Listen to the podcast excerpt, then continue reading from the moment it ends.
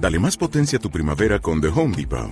Obtén una potencia similar a la de la gasolina para podar, recortar y soplar con el sistema OnePlus de 18 voltios de Ryobi desde solo 89 dólares. Potencia para podar un tercio de un acre con una carga.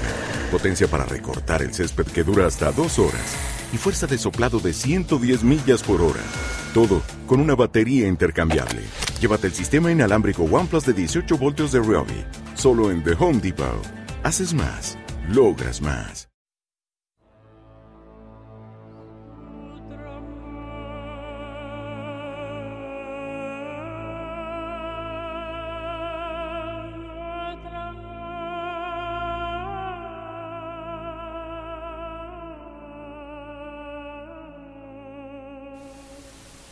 Hola, ya estoy aquí.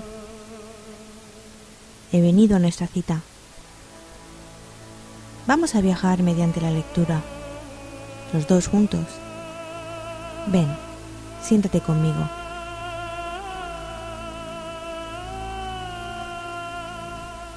Bajo, la, sombra, del arciano.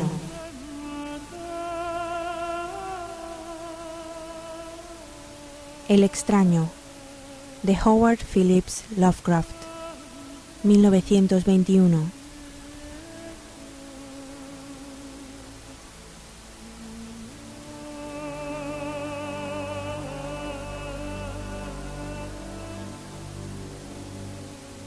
Desgraciado es aquel a quien los recuerdos de su infancia solo traen miedo y tristeza. Maldito está el que solo puede rememorar horas solitarias en cámaras vastas y lúgubres, de oscuras cortinas y enloquecedoras hileras de libros antiguos, o aterradas vigilias en bosques sombríos de árboles grotescos, gigantescos, cubiertos de enredadera, que agitan silenciosamente sus ramas retorcidas en las alturas. Tal destino me han dado los dioses a mí, a mí, al ofuscado, al frustrado, al estéril, al roto. Y sin embargo, me aferro desesperadamente a estos recuerdos marchitos, cuando momentáneamente amenazan con despertar los otros que yacen en el fondo más secreto de mi memoria.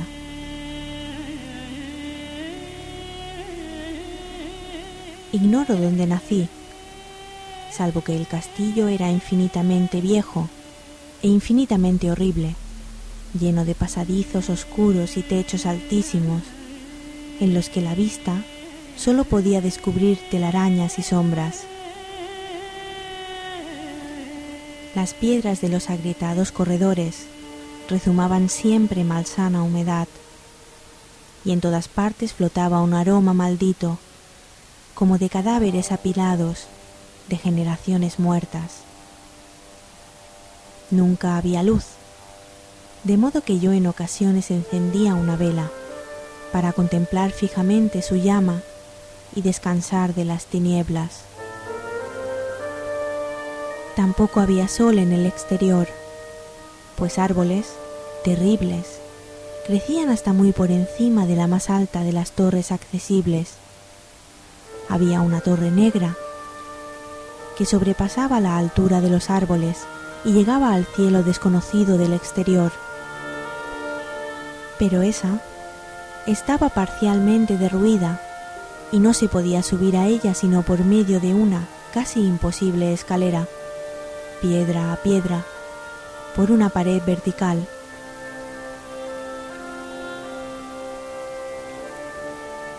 En este lugar debo haber vivido durante años, pero no puedo decir cuántos. Alguien tiene que haber cuidado de mis necesidades, pero yo no consigo recordar más persona que a mí mismo, ni más seres vivos que las ratas silenciosas, los murciélagos, las arañas. Creo que quien quiera que fuese el que me atendiese, debió de ser horriblemente viejo, pues mi primer concepto de una persona viva fue el de algo grotescamente parecido a mí. aunque distorsionado, marchito, ruinoso, como el mismo castillo. No tenían para mí nada terrible los huesos y osamentas que yacían esparcidos en las criptas de piedra, hundidas en lo más profundo de los cimientos.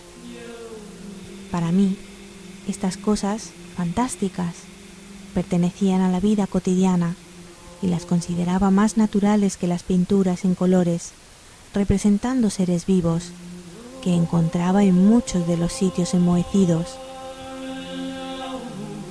De tales libros aprendí todo lo que sé. Ningún maestro me estimuló ni guió mis pasos.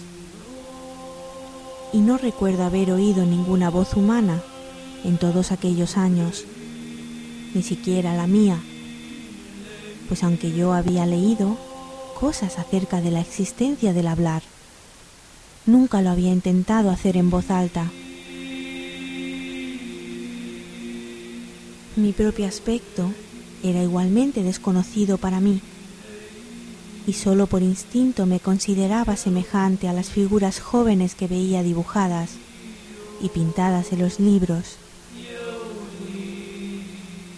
Tenía conciencia de mi juventud a causa de lo escaso de mis recuerdos.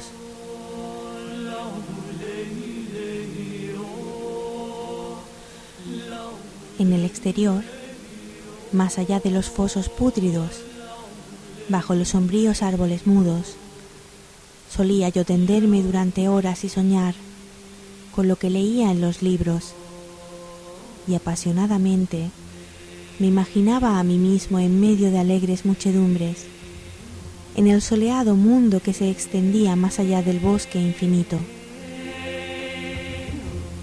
Una vez intenté escapar del bosque, pero a medida que me alejaba del castillo, la sombra se hacía más densa y el aire más henchido de latente horror.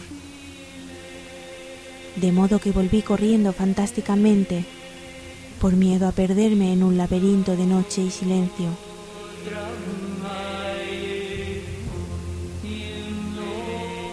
Así, a través de crepúsculos infinitos, yo soñaba y esperaba, aunque no sabía qué.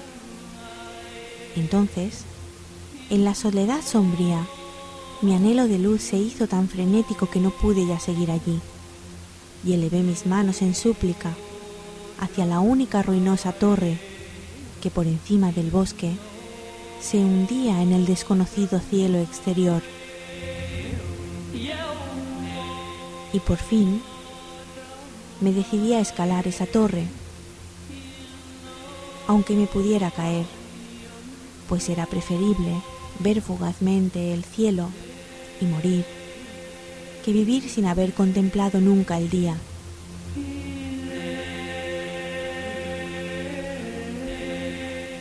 En el húmedo crepúsculo ascendí por los viejos y gastados peldaños de piedra hasta que hube alcanzado el nivel en que estos terminaban.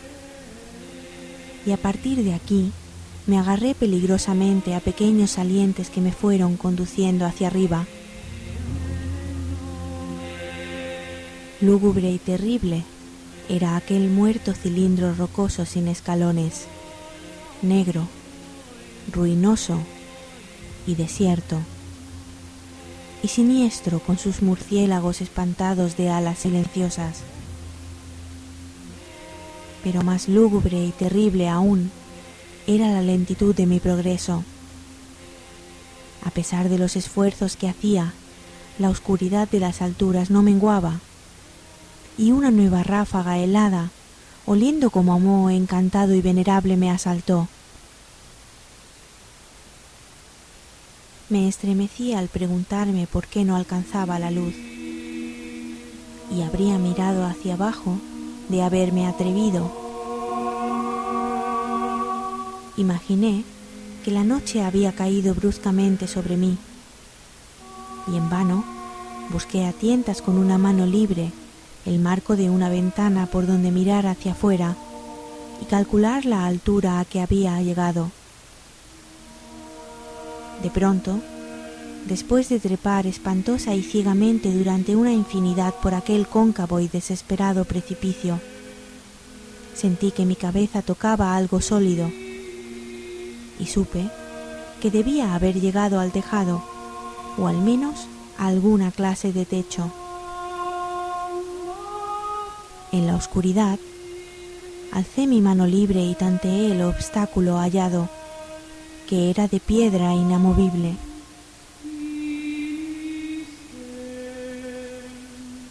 Entonces recorrí un circuito mortal en derredor de la torre, agarrándome a todo saliente que me pudiese deparar la resbaladiza pared, hasta que finalmente la mano que tanteaba descubrió que el obstáculo dejaba de hacer resistencia y yo volví de nuevo a elevarme empujando la trampilla de piedra con la cabeza para usar ambas manos en mi espantosa ascensión. Arriba no había luz alguna y al alzar mis manos supe que mi escalada había terminado por el momento, pues la pesada trampilla era puerta de una abertura que conducía a una superficie plana de piedra, de mayor circunferencia que la parte inferior de la torre, que sin duda era el suelo de una altísima y vasta cámara de observación. Me arrastré cuidadosamente a través de la abertura e intenté evitar que cayese de nuevo la pesada trampilla, pero fracasé en este último intento. Mientras yo yacía exhausto en el suelo de piedra, oí los imponentes ecos de su caída, pero confié en que podría levantarla de nuevo cuando me fuese necesario. Suponiendo que me hallaba ya a una altura prodigiosa, muy por encima de las malditas ramas del bosque, me incorporé penosamente del suelo y busqué a ciegas alguna ventana por donde poder contemplar por vez primera el cielo y la luna y las estrellas que conocía solo a través de lecturas. Pero no hallé nada por parte alguna. Lo único que encontré fueron vastos estantes de mármol que contenían odiosas cajas oblongas de inquietante tamaño. Cuanto más reflexionaba, más me preguntaba qué viejos secretos podrían morar en esta habitación alta, separada por una eternidad del castillo de abajo. Entonces, inesperadamente, mis manos palparon una puerta rodeada por un portal de piedra tosca extrañamente esculpido. Al intentar abrirla, vi que estaba cerrada, pero con un supremo esfuerzo vencí todos los obstáculos y la conseguí abrir hacia adentro. Al hacerlo, me advino el más puro éxtasis que jamás había conocido pues brillando apaciblemente a través de una adornada reja de hierro y más allá de un corto pasadizo con escalones que ascendía desde la puerta que acababa de abrir, lucía la radiante luna llena que nunca había visto yo antes, salvo en sueños y vagas visiones que no me atrevo a llamar recuerdos. Imaginando haber alcanzado ya la verdadera cima del castillo, comencé a subir corriendo los pocos escalones que partían de la puerta. Pero la súbita desaparición de la luna tras una nube me hizo tropezar y continué mi camino a tientas y más despacio en la oscuridad. Aún estaba a oscuras cuando llegué a la reja, que tanteé cuidadosamente y hallé entreabierta pero que no abrí del todo por miedo a caer desde la asombrosa altura a que había trepado. Entonces salió la luna otra vez. La más demoníaca de todas las impresiones es la que nos produce lo abismalmente inesperado y grotescamente increíble. Nada de cuanto había yo vivido anteriormente podía compararse en cuanto a terror, a lo que entonces vi, a las maravillas que esta visión implicaba. La visión en sí había sido tan sencilla como asombrosa, pues era esto nada más, en vez de una vertiginosa perspectiva de copas de árboles vistas desde una altísima eminencia, se extendía a mi alrededor, al mismo nivel que la reja, nada menos que el duro suelo, cubierto y adornado con losas de mármol y columnas, y sombreado por una vieja iglesia de piedra, cuyo ruinoso campanario brillaba espectralmente a la luz de la luna. Medio inconsciente, abrí la reja y salí, tambaleándome a la blanca senda de grava que pasaba ante la iglesia.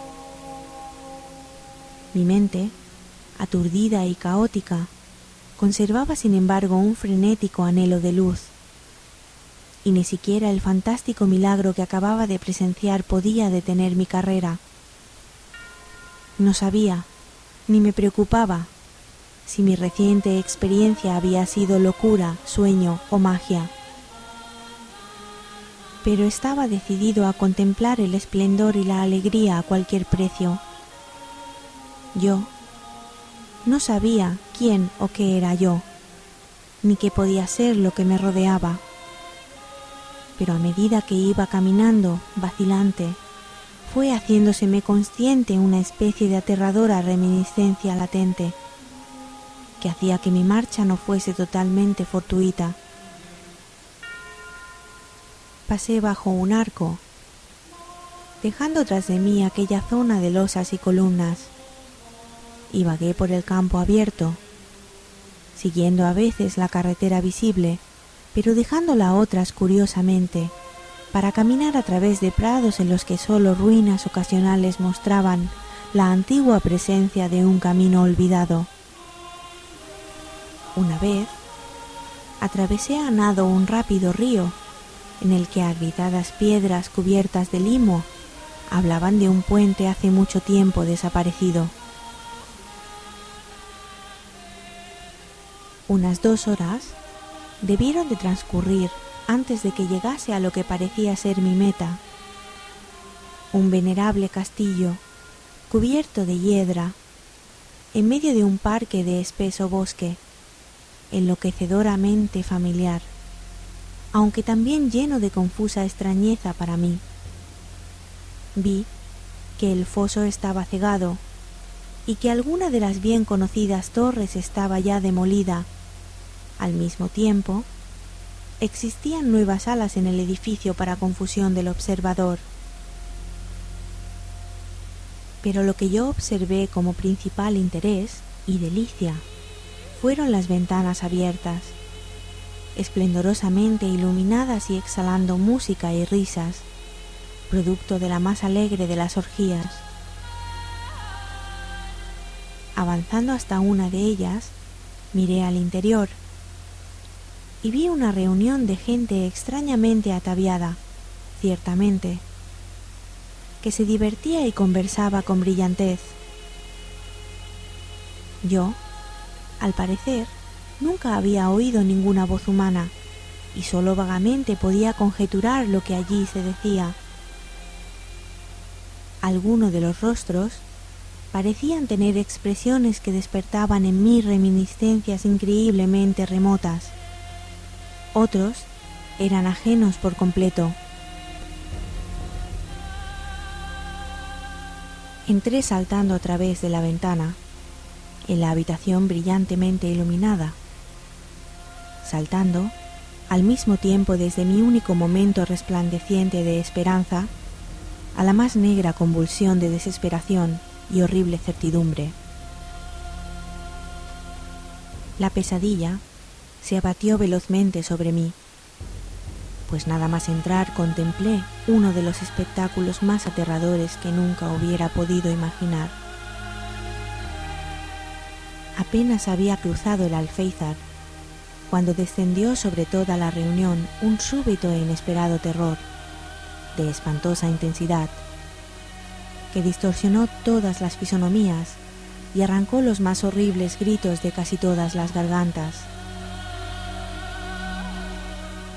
La huida fue general, y en medio del clamor y el pánico varios cayeron desvanecidos, siendo arrollados por sus compañeros en su fuga enloquecida. Muchos se cubrieron los ojos con las manos y se precipitaron torpe y ciegamente en su ímpetu por escapar, volcando muebles y tropezando con las paredes antes de conseguir alcanzar una de las muchas puertas.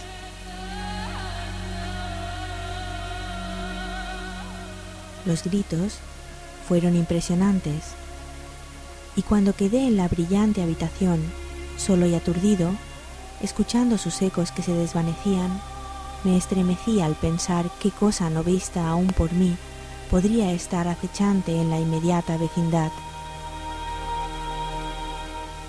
En una inspección superficial, el salón parecía desierto, pero cuando me dirigí hacia una de las puertas, pensé que allí notaba una presencia, una insinuación de movimiento al otro lado del arco dorado que conducía a otra habitación, en cierto modo muy similar a aquella en que me hallaba. Al aproximarme al arco, empecé a percibir más claramente esa presencia, y entonces, lanzando el primero y último sonido que emití en mi vida, un lúgubre ulular que me repugnó casi tan punzantemente como la causa que lo había originado, contemplé la forma más total y espantosamente clara, la inconcebible, indescriptible y execrable monstruosidad que había transformado con su simple aparición aquella alegre fiesta en un tropel de delirantes fugitivos. No puedo ni siquiera intentar describirlo, pues era una mezcla de todo lo que hay en el mundo de impuro, monstruoso, repugnante, anormal y detestable. Era una sombra espectral de podredumbre, vejez y desolación. La imagen pútrida y goteante de una malsana revelación. La atroz y desnuda realidad de aquello que siempre debiera ocultar la tierra misericordiosa. Saben los dioses que aquello no era de este mundo o al menos ya no era de este mundo.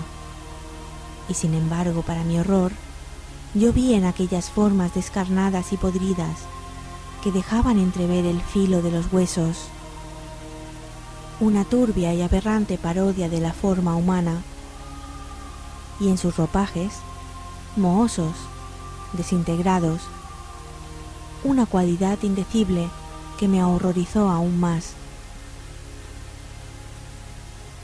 Yo estaba casi paralizado, pero no tanto que no pudiese hacer un débil esfuerzo por huir. Di un paso atrás y estuve a punto de quebrar el hechizo en que me mantenía aquel monstruo sin nombre ni voz. Mis ojos fascinados por aquellos globos vidriosos que se clavaban fija y aborreciblemente en ellos, se negaron a cerrarse pero misericordiosos hicieron su visión más confusa, mostrándome aquel terrible objeto en forma más vaga, después de aquella primera impresión. Intenté levantar la mano para taparme la vista, pero tan aturdidos estaban mis nervios que mi brazo no pudo obedecer plenamente a mi voluntad. El intento sin embargo, fue suficiente para hacerme perder mi precario equilibrio, de tal modo que tuve que avanzar, tambaleándome unos pasos para evitar la caída. Al hacer esto, me di cuenta súbita y delirantemente de la proximidad de aquella carroña, cuya respiración hedionda y cavernosa casi llegué a oír. Medio loco, Fui capaz, sin embargo, de extender una mano para protegerme de la abominable aparición. tan próxima ya. Y entonces, en un instante de cataclismo, de pesadilla cósmica y de infernal casualidad, mis dedos tocaron la corrompida zarpa del monstruo, extendida bajo el arco dorado.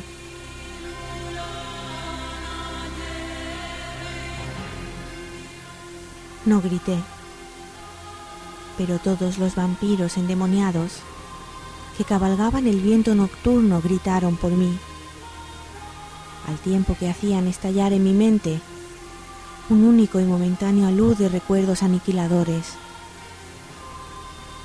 En aquel segundo supe todo lo que yo había sido, recordé lo que había más allá del castillo espantoso y los árboles, y reconocí el alterado edificio en que ahora me hallaba reconocí lo más horrible de todo, a la impía abominación que permanecía ante mí, mientras retiraba de los suyos mis dedos manchados. Pero en el cosmos hay un bálsamo, de la misma manera que hay amargura, y ese bálsamo es el nepente. En el supremo horror de aquel segundo, olvidé lo que me había horrorizado y la explosión de negros recuerdos se desvaneció en un caos de ecos de imágenes. En un sueño huí de aquel edificio encantado y maldito y corrí raudo y silencioso a la luz de la luna. Cuando volví al cementerio de mármoles y bajé los escalones, hallé que la trampilla de piedra era ya inamovible, pero no lo sentí pues siempre había odiado el castillo ancestral y los árboles. Ahora cabalgo en el viento nocturno, acompañado de vampiros burlones y amistosos, y juego durante el día en las catacumbas de Nefrem K, que se extienden bajo el secreto y desconocido valle de Hadot, cerca del Nilo. Sé que la luz no se ha hecho para mí, salvo la de la luna, cuando cae sobre los sepulcros rocosos de Nep, ni tampoco la alegría, salvo la de las innominadas fiestas de Nitocris, bajo la gran pirámide. Con todo, en mi nueva y salvaje libertad, casi doy la bienvenida a la amargura de ser un extraño, pues aunque en Nepente me haya calmado, ya sé para siempre que soy un extraño, extraño, en este siglo y entre aquellos que todavía son hombres. Esto es lo que sé, desde que extendí mis dedos hacia la abominación que permanecía encuadrada dentro del gran marco dorado, desde que extendí mis dedos y toqué una fría superficie, lisa, de cristal pulimentado.